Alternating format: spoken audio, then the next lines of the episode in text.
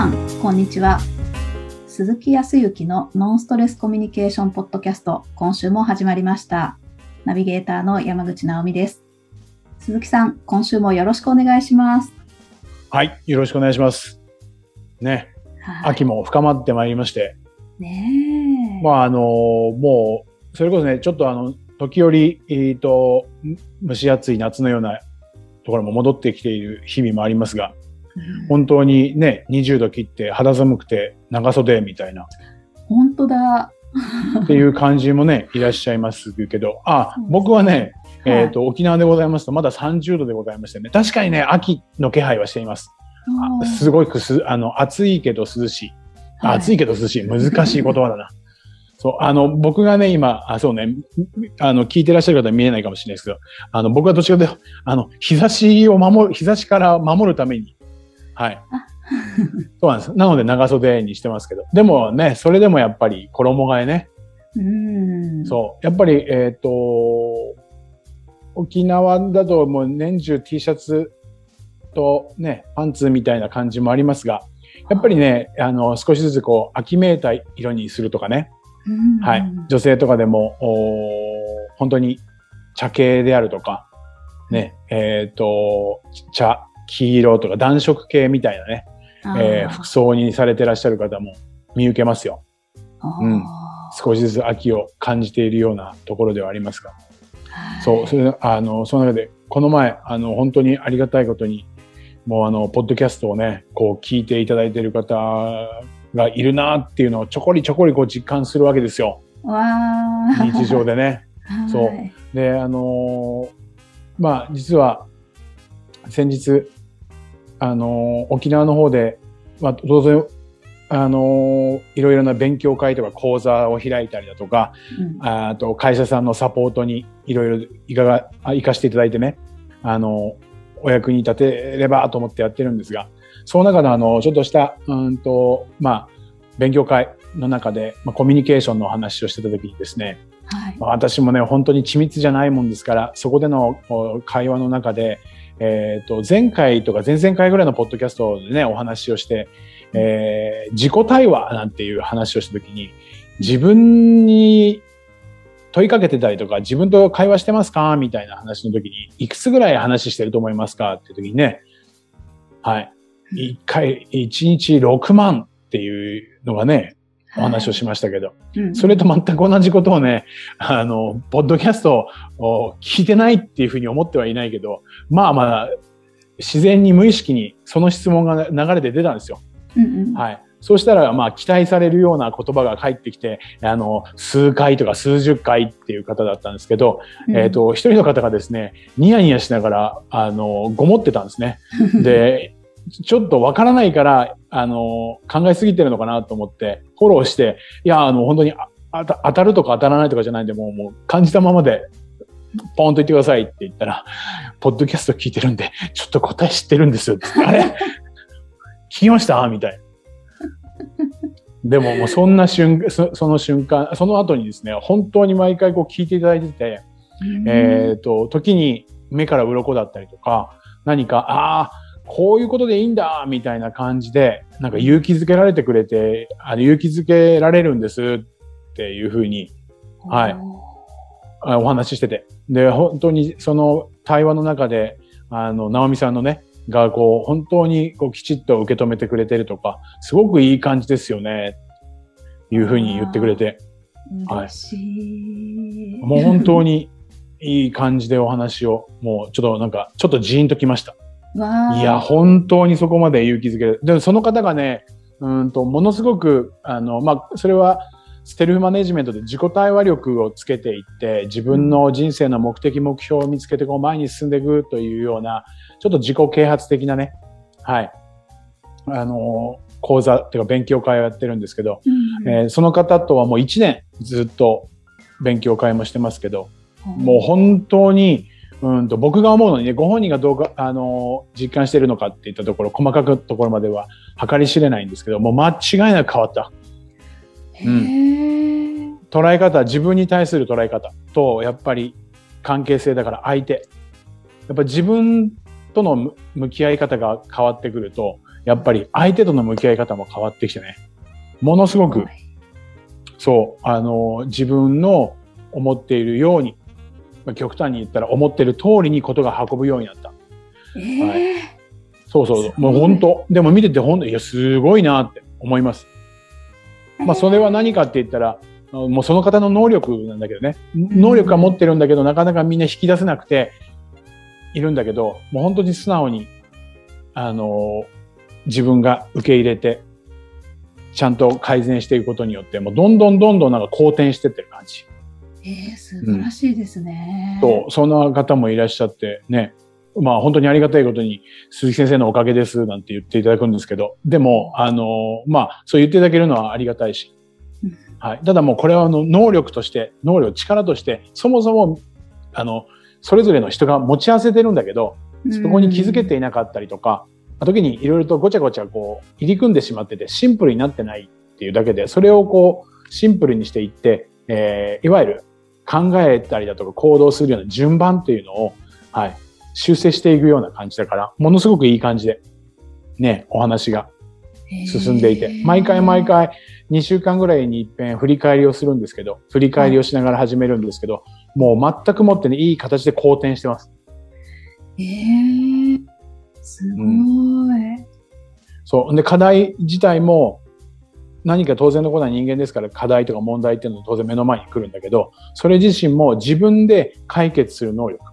はい。なんか、こうんと、幼稚な言い方かもしれないけど、かなり、なかなか人間関係で難しいとか、普通だったらこれはもうしょうがないなって諦めるようなことでも、はいちゃんとその考えたりだとか行動したりとか思ったりとかっていうその順番がきちっとしていて、対処法が分かってきているから、どんどんどんどん自分で解決していくみたいな感じ。えー、すごい。そう。ある意味だから、今まで経験してきた何か、その自分の行動とか考え方とかっていう、囚われか、囚われていたものっていうか、習慣になったものが外れて、川の水がスーッとシンプルに流れていくような感じが今あってね。えー、うん。ちょっそのと、方も。もっとそ そのあたりを、あの、深くちょっと伺いたくなっちゃいました。あ、ほん、いやーじゃあ、それでね、それで、はいそじゃあその、その方に、あもうまあいいか。その方に、今度、ポッドキャスト出ます？って言ったら、ああ、もう私は、な、みたいな感じ なんで、あの、ここまでにしときますけど。はい。えー、ちょっと質問してもいいですか？はいはいはい。その今のことで、じゃあ、こじれることとかが、うんまあ、どんどん好転していくっていうお話とか、その、あの、聞いてくださってる方が、まうんあ、あの、自己対話うんなんかがどんどんどんどんできるようになってというか、もともとのその持っていらっしゃった能力が、あの、上手にこう、形になっていって、でうん。今のお話だと、こう、順番を、あの、気をつけるとか、うん。で自己解決ができるような構造が出来上がると、相手との関係も良くなるみたいなお話だったと思うんですけど、うん。うん。うん。もう多分聞いてくださってる方も何度も聞いているかとは思うんですが、もう一回その、じゃあ順番ってどういうことっていうのを伺ってもいいですか？ああ、なるほど。うんと、うんそうすると、何か、その自分の目の前にある課題とか、はい。問題みたいなところの解決とか、もやもやしている部分とかっていうところ。うんうんえーっと、まあ、順番で言うと、はいえーどこからにしようか。そうだね。あのーその順番っていうのは、いろいろと人って、うんと、自分、まあ、コミュニケーションだから自分とのコミュニケーションでも相手のコミュニケーションでも何かやっぱり感じるままに思うままにいいろいろも時に感じるままに思うままに話をしている人もいれば、えー常に考えながら話をしている人もいたらいい。あはい。あ時には、えっ、と、順番とかではなく、感じたり考えたりなんか思ったり、いいろいろとこう入り組んであ、話をはい。してて、うんうんはいっていうふうに、特に、えっ、と、順番を意識したりとか、逆にその順番がし、こういう順番が習慣になっているっていうとか、明確じゃなかったりとか、すると思うんだよね。そう。まずはそこを、そう、まずはそこを明確にするところから、まあ何かって言ったら、何かの結果が、うーんと、何か結果がモヤモヤしたりとか、時には嬉しかったりとかね。うんうんうんうん何かの結果が悲しかったりとかうんうんうん。っていうその結果があるじゃない？はい。その結果が出た、ちょっと横文字でプロセス？はい。順番ね。プロセスっていうものを、要は、順序立てて考え直していくっていうか、あまあ、一つ一つを明確にしていくっていうこと。へえ。そうそうすると何がわかるかって言ったら、悲しかったって言った時に、うん。どんな行動をしたら悲しいことになったのか、うんうん。その時、その行動を、で、どういう行動、まあどういう行動を取ろうと思ってたのか、うんうん。どういう行動を取ろうと思ってたのかとか、具体的にどういう行動を取ったのかっていうその考え方とかね。はいその前に、そもそも私はなぜこういう行動を取ろうと思ったのかっていうところとか、うん。さらにはその手前は、私は何を感じ、うん今回こういう、まあ、結果は失敗になったけど、なんでそもそもやろうっていうふうに感じてたのか。ああ、動機とか。っていうはい。そう、動機。動機から、そう、その思い。はい。そこから何かの考えを見出す、いわ順、えーと、やる順番とか、無意識的なことだったかもしれないけど、あえてそれを考えにしてみたら、どういう考えからとか、あで、実際どういう行動をして、この結果に至ったのかっていうことうんを整理すると、これがやっぱり人って感じて思って考えて行動して結果っていう原理原則の人の流れだから、はい。感じて、あ、感じて。何か、な何か食べたいな、要はお腹が減ったね。ああ、お腹が減ったっていうふうに感じるじゃない？はいはい。ね。何か食べたいなって思うわけでしょ？うんうん。で、何を食べようか、どこに行こうか考えますね。ああ、感じて考えますね。はい。うんそう。そして、よし決まった。考えが決まった。どこどこの沖縄そば屋さんに行こうんうって決意して行動してうん。うん。行って食べて美味しかったっていう結果だよね。ああ、なるほど。はい。はい。みんな日常それを繰り返している。うん。っていうことは一連の流れはもう全てその中に当てはまるわけで、はい。そのどれかに何かの要因で、その美味しかったっていう結果が、美味しくないという結果になってるんであれば、うんうんうん。どこにその、そのプロセスの中に原因があったのかっていうことが明確に分かれば、はい。今後に活かせたりとかするわけだよね。なるほど。うんただ目的は原因を追求するためではなくて、うんうん。実は原因を追求するためではなくて、美味し、あんま美味しくなかったなっていう結果に対して、はい。一応そのプロセスごとに原因を見てみるんだけど、うんうんそもそも、その原因は何のためにあるかって言ったら、事実を明確にするだけであって、うん。今後美味しいところに行くためにはどうしたらいいかを考えるためのうんうん。エネルギーとして使うからね。ああ、あそう別に反省するために行くとかじゃないんですね。あれが悪かったっていうことじゃなくって、そう。で、あれが悪かったって明確だったらまだいいかもしれないんだけど、まだそれでもいいかもしれないんだけど、どこが明確だったからわからないこともあるよね。そうすると何かっていうと考えて考えて考えて答えが出ないから悩むって言って瞑想し始めるんだね。だから、はい。そこまで原因がどうっていうことよりも、一応プロセスごとの原因を見てみて、事実としてね。うんうん。それを踏まえて今後どうするかっていうことを考えていったらいいわけですよ。具体的な行動ね。はあ。そう。っていうような順番ができてくると、それがはいまあ、できれば習慣になればいいけどね。うんまずは意。識的にそういう考え方を取り入れてみるっていうこと。うん。そうすると今の部分の、まあ、沖縄そばで言ったらあまり美味しくなかったっていうんだけど、まあ、まずは何かっていうと、そもそも自分って美味しいお蕎麦屋さんを、で、美味しいお蕎麦を食べようってそんなに強く思ってたかなってところもあるじゃない。ありそう。はい。思いが弱かったからとかね。そう。あとは、そもそも考え方に問題があったんじゃないか。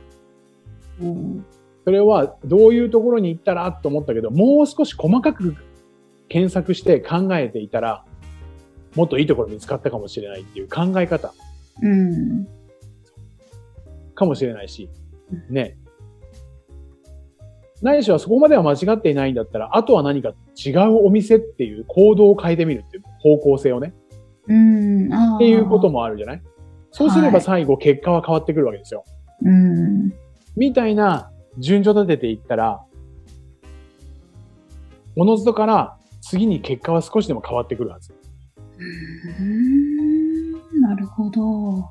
まあ今回も一つの課題があって、そう、それをどうにかしたいっていうふうに思ってたんだけど、そのために何かって言ったら、な、まずはどういう状況なのかっていう状況的な部分ね、状況があるわけで、うん。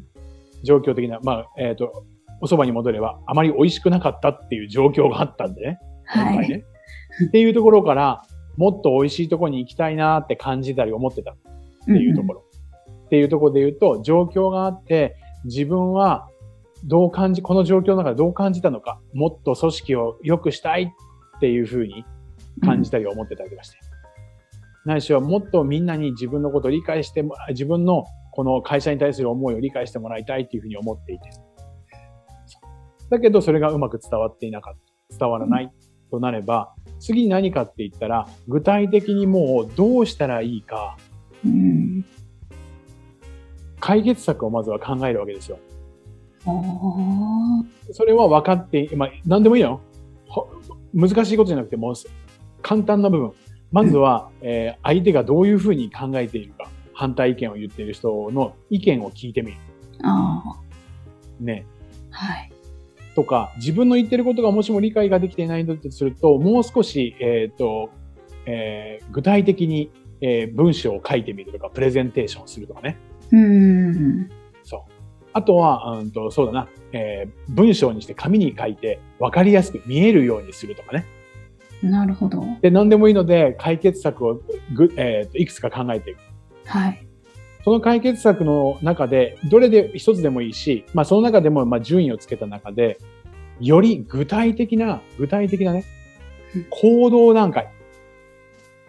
みんなでなかなかね、考えまではするんだけど、こういうふうなやり方でいこうかな。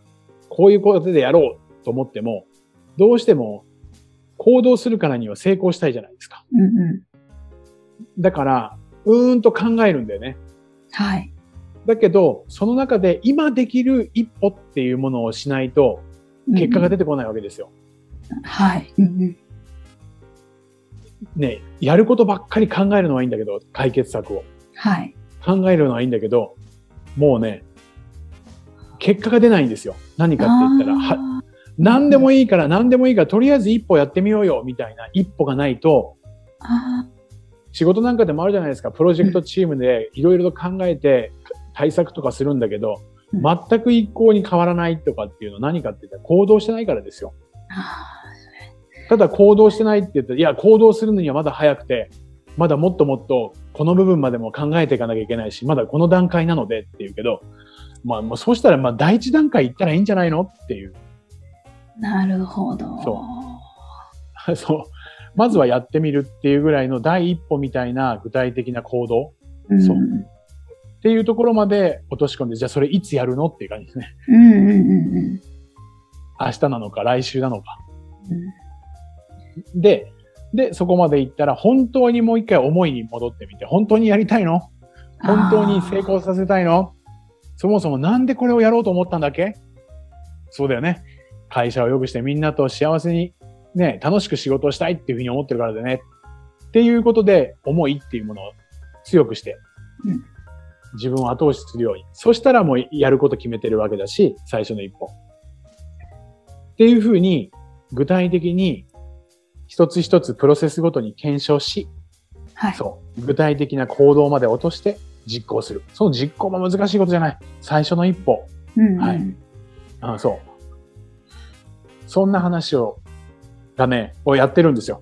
そうするとね、実は、これって、そもそも今まで、それが、ぐちゃぐちゃぐちゃぐちゃ順番が、うんうんうん。やろうと思ってて、具体的にやることを決める前に、何が出てくるかって言ったら違う思いが出てくる。でも失敗したらどうしよああ、はい。う。うまくいくかなというような疑いであるとか、成功しなかったらどうしようっていう心配とか、うん。そう。不安とか、そういうものの違う思いが入ってきちゃうと、せっかく感じて思って考えてなんで、思ってるものが違う思いに対して失敗したらどうしようっていう不安な思いから大変なことになったら困るなっていう考えが出てきちゃったりとか。そうすると行動できなくなるでしょ？いろんなものがランダムになるから整理ができなくなる。それをね、少しずつ少しずつなんですけど、本当に2週間に一度振り返ったりだとか、お話をしながら、お話を聞きながらね、お互いに。で、その思考回路というか、それをこう、整理していく形になったときに、今回の振り返りをさせていただいたんだけど、まあ、実は面白いんだよ。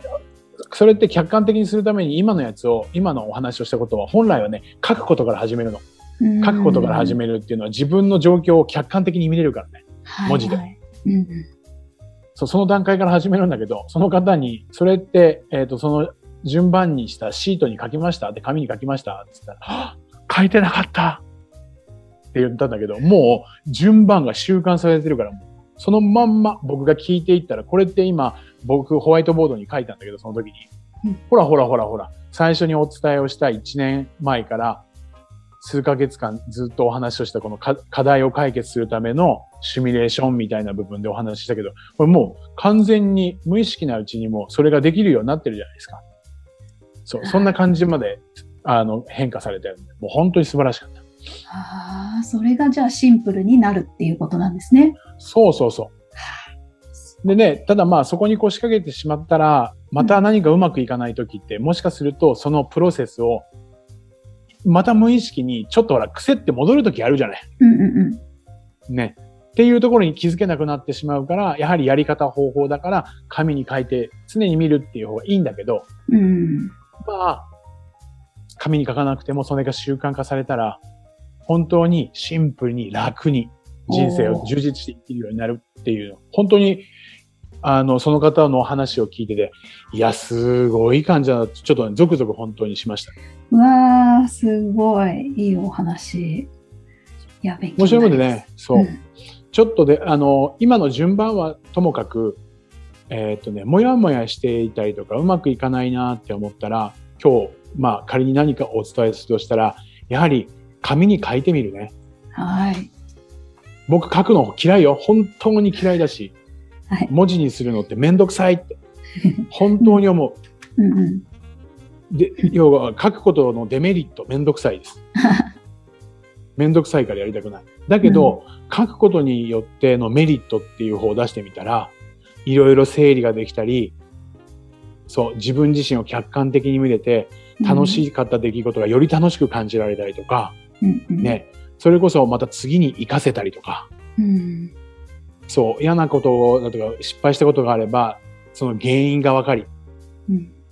さらにはその対策っていうのもね、するのが書くことってなれば、メリットの方がやっぱり絶対多いんだよね。うん。だから書くことのメリットも知ってる。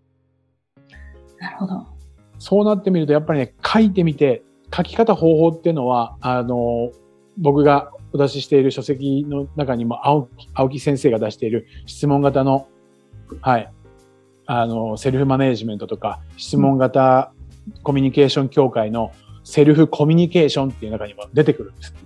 そうんだけど、それはもうぜひね、あの、機会があれば、見て感じて実行していただければと思うんだけど、それ以上に、まあ、まずは何でもいいから、今感じていること、思っていること、うん。考える。何でもいいから、やっぱ書き出してみるっていうこと。そうするとね、見えてくるんで、はい。そんなところを意識していただければというふうには思いますよ。いいいかいかがでございましたでしょうか？えーありがとうございます。なんか、あの、総まとめをしていただいたようで、無茶ぶりでしたけど、すいません。ありがとうごいえいえざいます。、とんでもありません。ありがとうございました。ありがとうございました。はい、最後にお知らせです。ノンストレスコミュニケーションポッドキャストでは皆様からのご質問をお待ちしております。コミュニケーションでのお悩み相談や、こんな時どうするの？なんていうご質問を鈴木さんにお答えいただきますので、皆様どしどしご質問ください。ポッドキャストの詳細ボタンを押していただきますと質問フォームが出てきますので、そちらからご質問いただければと思います。それでは今週はここまでとなります。また来週お会いしましょう。鈴木さん、ありがとうございました。はい、ありがとうございました。